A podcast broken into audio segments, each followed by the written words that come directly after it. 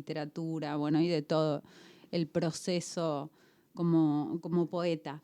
Eh, estamos hablando nada más y nada menos que de el señor Misael Castillo, oriundo de Tostado, Santa Fe, nació en 1993, es hijo de albañil y de una empleada de limpieza, militante, estudió el profesorado de lengua y literatura, publicó Robarle al cuerpo lo que está de más en ediciones presente 2019.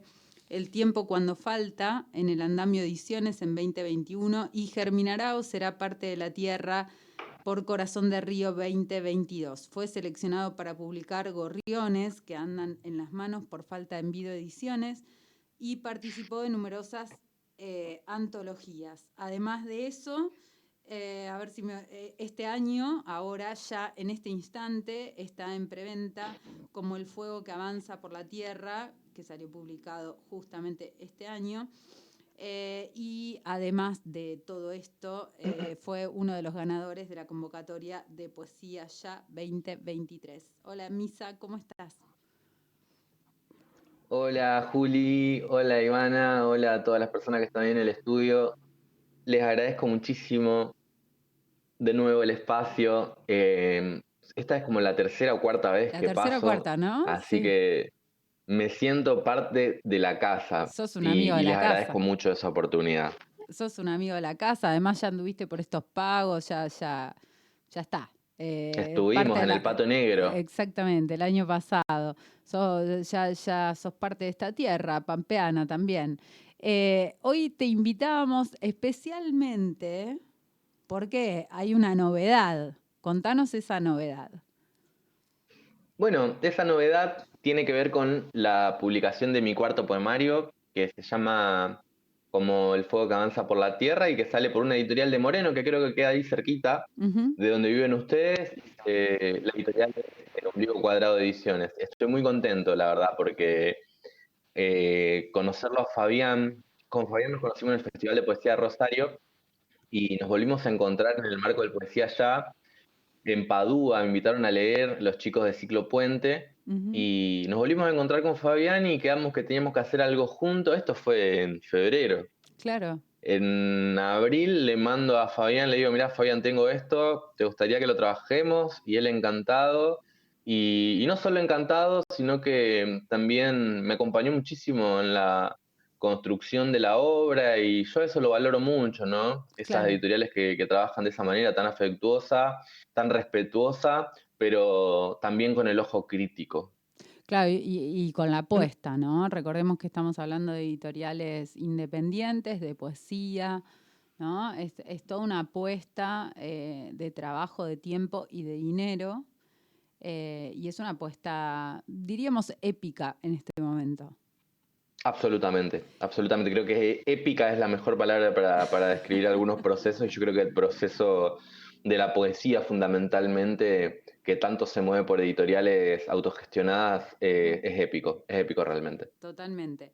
Eh, bancamos a todas las editoriales independientes, sobre todo a las que abren convocatorias, ¿no? Que, es bastante eh, más épico aún, ¿no? Decir, bueno, a ver quiénes son los poetas que quieren participar en la edición y mandan convocatoria y, se abre, ¿no? El juego. Eso es, vital. Absolutamente, absolutamente, pero sobre todo entendiendo que estamos atravesados eh, de un momento histórico sumamente complejo, digo, ¿no? Siempre que analizamos eh, cualquier tipo de mercado, incluso el mercado editorial, no podemos dejar de pensar en el proceso histórico económico que estamos viviendo, eh, posterior a la, a, la, gestión de Macri, que, dejó una deuda impagable, que todo se hace difícil, que el papel no aparece, que aparece pero es carísimo. Y en ese sentido, hacer una, convocatoria y de seguir buscando y gestionando y ampliando este canon argentino de literatura que tenemos, es realmente una tarea que, creo que todos deberíamos, y fundamentalmente quienes están en espacios eh, de toma de decisión deberíamos valorar muchísimo. Sí, coincido, coincido plenamente, ¿no? Esa, eh, esa apuesta política y militante por la cultura que, siempre hace falta y siempre es insuficiente. Eh, pero bueno, acá, acá estamos para hablar de cómo el fuego que avanza por la, el fuego que avanza por la tierra Eh, ¿Y, qué, trae este cuarto poemario que no traen los otros tres? Bien, qué, pregunta, ¿eh? ¿eh? Este es un libro que fue escrito hace mucho tiempo en realidad, eh, que lo trabajé en, su, en un primer momento con Analía Giordanino, que es una poeta santafesina que, le, leyó muy afectuosamente y con quien lo trabajamos. Es uno de los pocos libros con, que, que, trabajé previamente antes de mandar a una convocatoria y Analía encontró en él una potencia que incluso yo no había visto desde un primer comienzo y su lectura de alguna manera, creo yo, ordenó ese primer boceto de obra. Eh, como el fuego que avanza por la tierra, creo que es el primer intento que tengo yo de, despojarme de alguna manera del yo empírico de, la poesía. ¿Qué sería el yo empírico? Y, el yo empírico vendría a ser eh, el, cuerpo físico, pasar del cuerpo físico eh, a un yo lírico que vendría a ser el, cuerpo literario, el cuerpo del texto literario. Porque yo creo que, si bien estamos en un momento también donde hay muchas construcciones estéticas, a mí la que me gusta es la que en el tránsito entre el yo empírico y el yo lírico eh, sucede la ficción, ¿no? Entonces ahí me parece que, hay algo sumamente interesante, que no sé si lo logré, por supuesto, porque uno no sabe lo que logra con su obra hasta que otros la leen, otros la validan y todavía el libro no está circulando, así que esto es una super primicia también. Pero yo creo que hay una, especie de suspensión de la incredulidad también, eh, muy centrado en la tierra, muy centrado en el fuego. Este libro fue escrito antes de las quemas organizadas en el litoral, no sé si recuerdan que sucedió y que sigue sucediendo, por supuesto, eh, pero que de, alguna manera intenta no entrar en un orden de lo panfletario, sino que también a mí me gusta trabajar siempre con los requechos que van quedando de las cosas y que los requechos que van quedando de las cosas generalmente me terminan pareciendo lo más profundamente humano de todo. Me encanta la palabra eh, requecho y me voy a quedar ahí. ¿Qué sería el requecho de las cosas? Bien, el requecho de las cosas eh, para mí sería lo que sucede entre entre hecho y hecho, digamos, eso que, por ahí está como disminuido ante la situación. Es decir, nosotros tenemos un problema X que el principal problema sabemos es la quema organizada, por ejemplo. Pero en ese orden de cosas, eh, que también obvio que es algo que, está en la centralidad, pero que es lo que muchas veces quizás no tiene prensa, pero hay gente detrás de esas quemas organizadas. Hay animales, hay plantas. Digo, eso eh, que, a priori pareciera quedar afuera del título que más organizadas, es para mí el, sujeto central donde, donde debe converger todo. Bien, decías, decías que a vos te interesaba esto y que el poemario un poco trabaja en torno a este tipo de requecho, como lo llamaste vos, de, del gran tema que sería las quemas organizadas, ¿no? Y hablábamos un poco claro, porque... sí. No, no, no, continúa la idea. No, eh, y, en, esto quería, quería llegar a que siempre que nos enfrentamos a un objeto artístico, eh, el objeto puede ser mimético, puede ser poético. Y yo creo que la poiesis eh, esto también le quiero mandar un saludo a mi amiga María Belén Aguirre. Sí, pero, pero pará, porque acá nos eh, mandan saludos los oyentes y dicen, ¿qué es eso? Ajá. Bien, bueno, la, poesía es como el artefacto transformador de la literatura, digamos, ¿no? La mímesis sabemos que en la antigüedad se refería a aquello que eh, aspiraba a la mayor, eh, al mayor grado de, de, verosimilitud con respecto a lo que ocurría. Y bueno, y la poiesis eh, de alguna manera lo que propone es una especie de, transformación de esa realidad eh, aparente. Por eso Platón después echa a todos los poetas ¿no? de la República. Absolutamente, entendiendo siempre que, que, la realidad nunca existe, ¿no? Entonces, si, si no podemos eh, hablar de realidad, eh, entonces, ¿qué es lo, ficcional? Ahí también hay una pregunta que a mí me parece interesante. Pero, pero me voy a hacer, te voy a hacer una pregunta que quería un oyente. ¿Cómo que la realidad no existe? ¿Cómo que no existe? Y pasa que a ver, eh, existen tantas, esto lo decimos siempre, ¿no? Existen tantas realidades como visiones de la realidad existan. Entonces, en ese sentido, eh, la mímesis eh, termina por opacar de alguna manera esas otras visiones. Entonces, me parece que lo poético como artefacto transformador se apropia del yo para, construir otra mirada también sobre las cosas, ¿no? Eh, decías que este poemario, ¿en, que, en relación a qué se, eh, venía esto de mímesis y poiesis?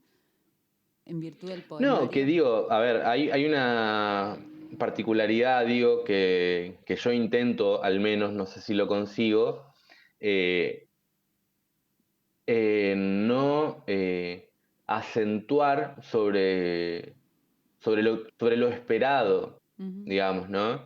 yo puedo decir, este es un libro en el que de alguna manera hay algo de lo que pasa en las quemas organizadas, pero no aparecen las quemas organizadas, ¿no? Eh, yo quiero ser ingenuo también. E, es una propuesta que yo tengo cuando me siento a escribir y mirar aquello que, que, a lo mejor no está siendo visto.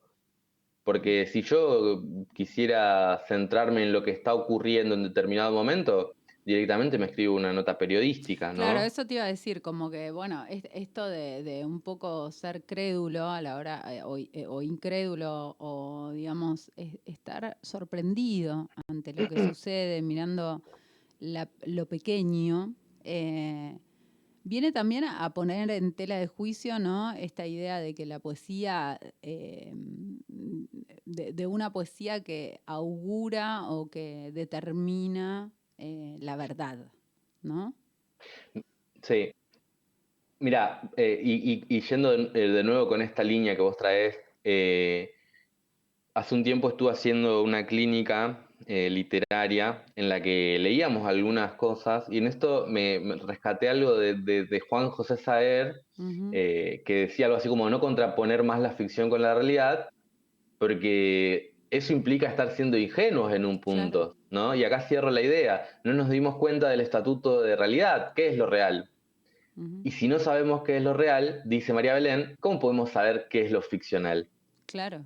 Y saber dice, si debo creer en algo, creo en la ficción. porque en la ficción hay más lugar para la autenticidad. Total, total. Eh, bueno, qué, escritor que trajiste a colación el Día del Escritor, ¿no? Eh, Saer y, sus capas de la realidad, ¿no? Una, realidad no, no tan eh, fácil de, discernir, ¿no? Em, y, pensaba un poco si esto no viene a colación con también esta desconstrucción constante de, la verdad, de la realidad, digo, y en un punto te pregunto, eh, este cuestionamiento constante también no hace que en un punto em, cuestionemos em, hechos que son eh, incuestionables? ¿Cómo? claro, me refiero a esto de estar todo el tiempo deconstruyendo la verdad, deconstruyendo la realidad. Digo, hay un punto donde em, desvirtuamos con tanta deconstrucción? Como que nos perdemos cosas que son, viste, qué sé yo, el hambre. El hambre existe, o sea, no, no, no hay mucha deconstrucción por hacer, ¿no? Digo, no, no corremos el riesgo. Yo creo que eh, yo creo que muchas veces puede ocurrir que el arte eh, esté muy vinculado a lo que pasa en el momento histórico político en el que se está construyendo. Y a mí me pasa que obviamente yo considero que hay autores excelentes en nuestra Argentina eh, que, están escribiendo hoy en la actualidad. Y a mí los que más me gustan son aquellos que, que tienen la sinceridad y tienen la forma para decir y que en este sentido también siento que hay otros artistas que en muchas ocasiones eh, se sumen eh, en el discurso, eh, en un discurso que por ahí no pone en tela de juicio algunas cosas. A mí el arte que me gusta es el que incomoda, como la política que me gusta es la que incomoda. Entonces digo, cuando nos subimos a un, a un progresismo, ya sea artístico o político, para mí es ahí donde empieza a morir un poco nuestro ejercicio en relación eh, con cada una de estas vertientes, ¿no? Total, totalmente. Y, y, este poemario, digo, en relación a los otros, ¿es más incómodo? ¿O fue más incómodo para vos escribirlo? Esa fue una pregunta que me estuve haciendo estos días. Si es efectivamente eh, un poemario incómodo. Yo creo que en realidad la poesía casi siempre es incómoda porque la poesía eh, trabaja sobre lo inútil, me parece muchas veces. Eh, pero también me pasa que en este libro, cómo escribir sobre las quemas organizadas sin hablar de las quemas organizadas, es una tarea sumamente compleja, sumamente difícil, que de alguna manera le agradezco enormemente a Fabián que haya elegido este libro,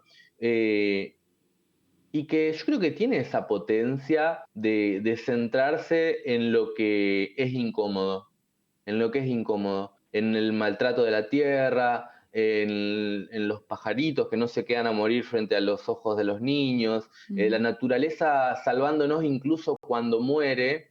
Eh, bueno, eso me parece que, que también es, digo, mirar, mirar lo inútil es una forma de incomodidad también, creo yo. Sí, una, una forma de poesía, ¿no? Finalmente.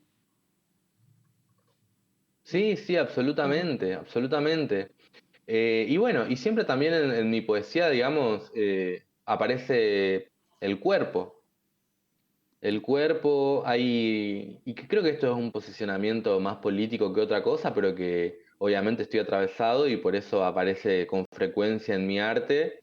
Eh, el, cuerpo de las cosas eh, disgregándose, desapareciendo, eh, encendiéndose también, ¿por qué no? pero, pero bueno, ese es el camino que, elegí para este libro y que se fue dando naturalmente, ¿no? No es que yo un día dije, me quiero sentar a escribir sobre las quemas organizadas del litoral. De hecho, eh, en el momento en el que escribí este libro, 2020, 2021, eh, no existía tal cosa de la manera con que existió luego, con toda la mediatización de, que, tuvo la temática, ¿no? una, una mediatización instantánea, digamos, porque después siguió sucediendo y, no hubo más mediatización. Absolutamente, absolutamente. Y va a seguir sucediendo, lamentablemente. Entonces me parece que es, es un tema eh, inacabable, pero que hay que mirarlo también y, yo, siendo de un pueblo pequeño, rodeado de campos, eso lo vivo a diario, digamos, ¿no? Acá en mi localidad no se puede salir a caminar a las 7, 8 de la tarde porque hay un humo terrible. Entonces, eh, yo creo que... Más allá de los, de los malos hábitos, esto pasa también en, en Chacabuco, ¿no? Del mal hábito de quemar hojas, por ejemplo, que es tóxico, es un humo tóxico. Eh, y no, por ejemplo, tirarlas en la tierra, porque no, es basura, es, naturaleza, ¿viste? Mm. Eh, digo, además de eso. Las hojitas, señora. Claro, claro, se degradan, nutren la tierra. Eh, pero digo, más allá de eso, hay toda una práctica, por lo menos en lugares tan, tan agrícolas como este, que tiene que ver con la quema. ¿No? con el control de la naturaleza. Y vos hablabas un poco de que en el poemario aparece el cuerpo, ¿no? un cuerpo desgastado, un cuerpo que de algún modo se difumina, decías vos, yo no lo leía el poemario, pero digo, eh, y en relación a todo esto, a una naturaleza que es corpórea, ¿no? a, nosotros como sujetos que tenemos un cuerpo eh, educado culturalmente, eh, ¿qué, se puede encontrar en el poemario en, relación a, esta importancia del cuerpo que vos remarcabas dentro de tu poesía? Pasolini, por ejemplo, eh, tiene, eh, tiene como algunos, algunas frases que para mí que para mí son icónicas, ¿no? y yo me quiero quedar con esto que él decía que estoy lleno de una pregunta que no sé. Hmm. Y, yo, y yo creo que eh, en, este poemario eh, aparece por primera vez en mi obra, lo repito, eh, una naturaleza que, también trabaja sobre los cuerpos, que se hace cuerpo y que también trabaja. y, y, en ese sentido a mí me parece que la naturaleza es súper rica para trabajarla con el lenguaje, porque yo creo que muchas veces eh, ahí ocurre una impostación de, los lenguajes poéticos eh, donde aparece el lenguaje. Y, y Saer decía que la poesía no es lenguaje, sino que es naturaleza. Pero a mí me parece clave pensar en eso, porque en la naturaleza está el extrañamiento, ¿no? y no digo naturaleza como, no sé, el, pasto, el campo, el monte. Claro, exacto, sino la naturaleza del ser humano también, ¿no? La naturaleza de lo que circunda, de lo que existe, de una araña incluso que, que, agarra una abeja y, no la come, no sé. Digo, hay toda una serie de cosas que a mí me parece que, es ahí donde está para mí eh, el artefacto de la literatura por excelencia. Después puede haber un montón de cosas, por supuesto, pero me parece que, eso es interesante pensarlo. Eh, Misa, vas por tu cuarto poemario. Siempre eh, por acá pasan tantos poetas, ¿no? Algunos dicen, bueno, no, a mí me cuesta sentarme a escribir todos los días. Otros dicen, no, yo de vez en cuando saco un poemario. Y vos sos un poeta que a diario escribe, ¿no? O hace el ejercicio de la escritura. ¿Cómo se hace? ¿Cómo lo logras? Vos sabés que en, este último tiempo, y fundamentalmente por estar eh, vinculado a tareas que demandan mucha creatividad, no estoy escribiendo tanto, porque estoy vinculado a tareas que demandan mucha creatividad.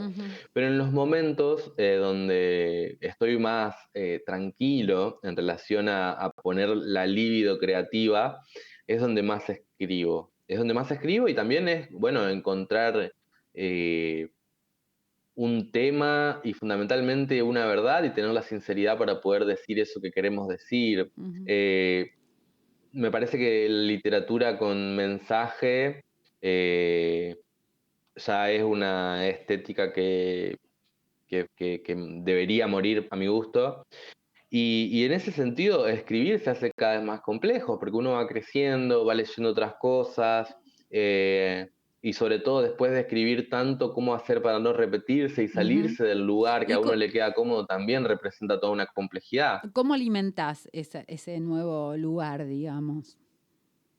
Para Con lectura, por supuesto. Con lectura. Con lectura. Y, en este tiempo me estuvo pasando, no sé si es una casualidad, pero estuve leyendo muchísimos libros no publicados. y qué te pasó con eso? Y me pasa que siento que hay una toda una estética que, va comiendo las nuevas posibilidades que tienen otros artistas. Eh, digamos, yo creo que eso es una pregunta que tendríamos que hacernos todos. Eh, si de repente todos estamos publicando a una persona o a un grupo de personas o, en el peor de los casos, a una misma estética, eh, estamos quitándole valor y posibilidad a construcciones estéticas que se dan en otros territorios y que también son realmente valiosas para construir el canon literario que como argentinos nos merecemos. Porque acá la pregunta es, eh, ¿existe la literatura argentina o existen las literaturas argentinas? ¿Existe una sola Argentina? ¿Es la misma Argentina, la de la Pampa húmeda, que la de la Pampa seca, que la del NOA, que la del NEA? Entonces, en ese sentido, siento que hay intentos eh, muy loables de compañeros y compañeras que están en distintos espacios de la Argentina de pelear porque sus autores estén en el canon y de celebrar cuando alguno de ellos llega a algunos espacios. Y me parece que en ese sentido, eh, todos, digo todos, tenemos mucho para aprender. Entonces, digo, acá de nuevo, perdón, y cierro porque no te respondí lo que me preguntaste en realidad. Ya me olvidé lo que te pregunté. Eh, eh, escribir escribir eh, se vuelve una necesidad. Escribir se vuelve una necesidad eh, porque, no sé, sería como morir, no escribir. Y leer a compañeros y compañeras que no publicaron, para mí también es una necesidad. Bien. Eh, e, es, difícil, ¿no? Pensarlo porque uno ahí es donde entra dentro del mercado, del mercado editorial, del mercado de circulación de las voces, de, encuentros, de lectura, de em, ferias, de, qué sé yo, eh, convocatorias, etcétera, etcétera. Lo que te pregunto es lo siguiente, ¿por qué crees que predomina? Pues estás diciendo, bueno, hay una predominancia, una estética, hay una predominancia, eh, y hablas un poco de los no publicados, de las diversidades, de estéticas, de, bueno, de, formas, etcétera, etcétera. Digo, ¿por qué crees que mm, de alguna manera eh, los no publicados o, los no convocados en la centralidad, seguimos esperando que la centralidad nos convoque. Y porque es la centralidad la que legitima, pero yo también me pregunto, eh, o sea, hagamos una analogía política. ¿Gana siempre el, el político que gana en una elección? No. ¿Es el que tiene la legitimidad? No. No, no, no, no, no, absolutamente no. Entonces, hay una legitimidad institucional, y esto creo que ocurre en todo, y hay una legitimidad de los cuerpos. A mí, la legitimidad que más me importa es la de los cuerpos. Entonces, como cuerpos eh, creadores, todos aquellos que escriben en algún lugar son de mi interés. Total. A mí me importan. A mí me importan mis amigos, aunque sean mis amigos, aunque no sean mis amigas. Eh, por ejemplo, eh, Capitana Queer, Toto 10, eh, vos misma, Juli, Felipe Urcade, que todavía no publicó, pero que sin embargo he leído, he leído su obra, Janina Azucena. digo, hay, hay, me parece a mí, un futuro enorme, enorme, enorme para nuestra literatura que viene de la mano que bueno, que yo también me siento parte de ese futuro, por supuesto, pero digo, viene de la mano de pibes y pibas eh, que vienen haciendo construcciones realmente preciosas y que, no sé, digo, está bien también que, que la centralidad lleve su tiempo, pero que como argentinos y como habitantes de un mismo espacio, nos debemos un serio debate acerca de las políticas culturales y sobre cómo desarrollar la, la, cultura, digamos, generando arraigo también, ¿no? Te hago esta pregunta entonces, porque vos me estás llevando. ¿Existe la federalización o no? Para mí es una discusión estéril. Eh, y Pero digo, ¿la ves, la ves en concreto o te parece que falta? Yo no creo que nada no sea federal. lo único que no es federal por completo, y que creo que esto te lo dije alguna vez, es la distribución de los recursos del Estado en relación con las provincias. Eh, eh, digo, y este ejemplo ya lo puse una vez, y vos me dijiste que hay que ser buenos y aceptar que también es, un camino, que yo lo acepto, pero eh, las becas para la feria del libro, donde a mí me mandan 200 mil pesos para hacer una feria del libro, eh, digo, con 200 mil pesos se puede hacer algo y está perfecto y hay que valorarlo, pero todavía falta en ese camino. Yo creo, sin embargo, que hay otro orden de cosas en la que la federalización no tiene sentido discutirla como se la está discutiendo donde algunos creen que son el centro, donde otros creen que los otros son el centro, donde otros creen que son los que están mal por no ser del centro. No sé, yo creo que hoy en día todo es federal y hay nuevas experiencias, nuevas experiencias que van demostrando que todo es federal. Yo creo que, perdón, poesía dominguera o mis poetas contemporáneos es una expresión de lo federal. Es una expresión de lo federal. También creo que el Festival Internacional de Poesía Rosario es una expresión de lo federal. Que el Poesía Ya es una expresión de lo federal. Todos con sus aciertos y con sus errores. Todos. No hay nadie que la tenga clara. La historia es construir comunidad, ¿no? Eh, una comunidad. Absolutamente. Total, construir comunidad, que eso es lo, absolutamente. lo más interesante. Valorar las expresiones, me parece a mí también. Misa, eh, nos quedan cinco minutitos y, y, nada, no quiero que nos despidamos. Primero, sin preguntarte cómo se hace para comprar el libro en esta preventa que ya se inició. Y segundo, quiero que nos compartas algo de este nuevo poemario, por favor. quiero decir algo. Me vine, recién salgo de una entrevista política acá, donde nosotros salimos a defender nuestro proyecto, y, quedé con ese discurso combativo. ¿eh? Ahora que un poquito siempre está. Este, el libro se puede comprar eh, por ombligo cuadrado de ediciones. Eh, hasta el jueves dura la preventa. Y si no, me lo pueden pedir a mí también. Me lo Bien, pueden pedir a mí también, pero por yo, dónde. eh, Porque el público se renueva, gente- dijo una señora. ¿Dónde te yo creo que a la gente, yo creo que a la gente de Buenos Aires y zona, de la zona en la que vos estás, le es mucho más práctico comprarlo directamente en la editorial, porque la editorial es de Moreno, Buenos Aires. Bien, Eh, y si no, yo soy Misael Castillo, me pueden buscar en las redes y también se los puedo hacer llegar. Y perfecto. muchas gracias por el espacio de nuevo, Juli. Te quiero. Gracias a vos. yo también, hermana. Escuchamos ahí, eh, un- te, te damos eh, tres, cuatro minutitos y, y vos lees y nosotros te escuchamos. Dale. Dale. Voy a leer el poema que abre el libro, a mí siempre me gusta leer el primero.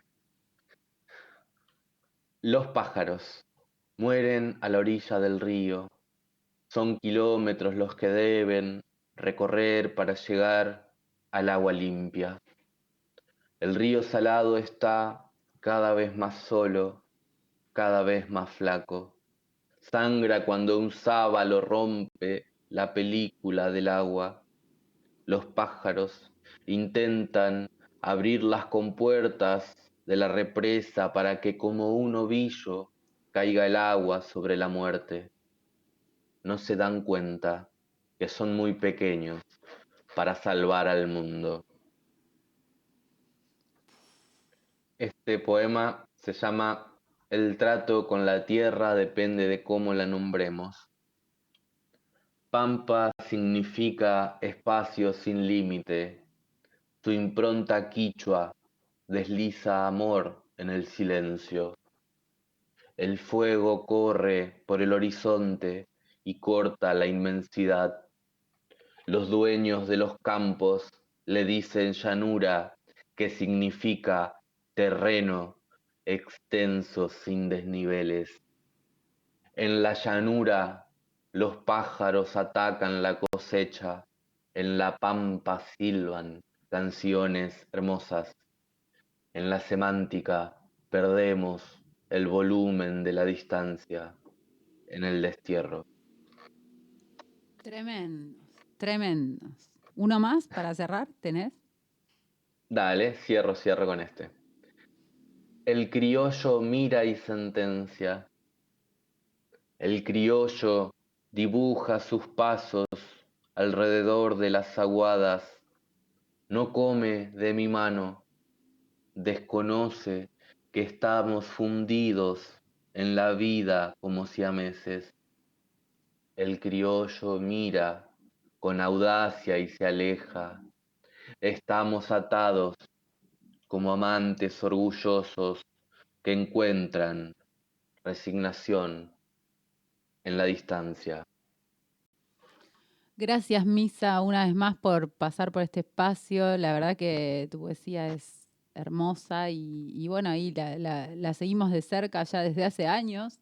Este, y espero que, que pronto nos encontremos. Te mando un abrazo gigante. Muchas gracias, Juli. Muchas, muchas gracias por el espacio. Te mando un abrazo inmenso.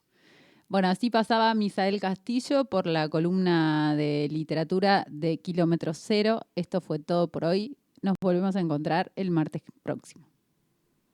En kilómetro cero te cuidamos.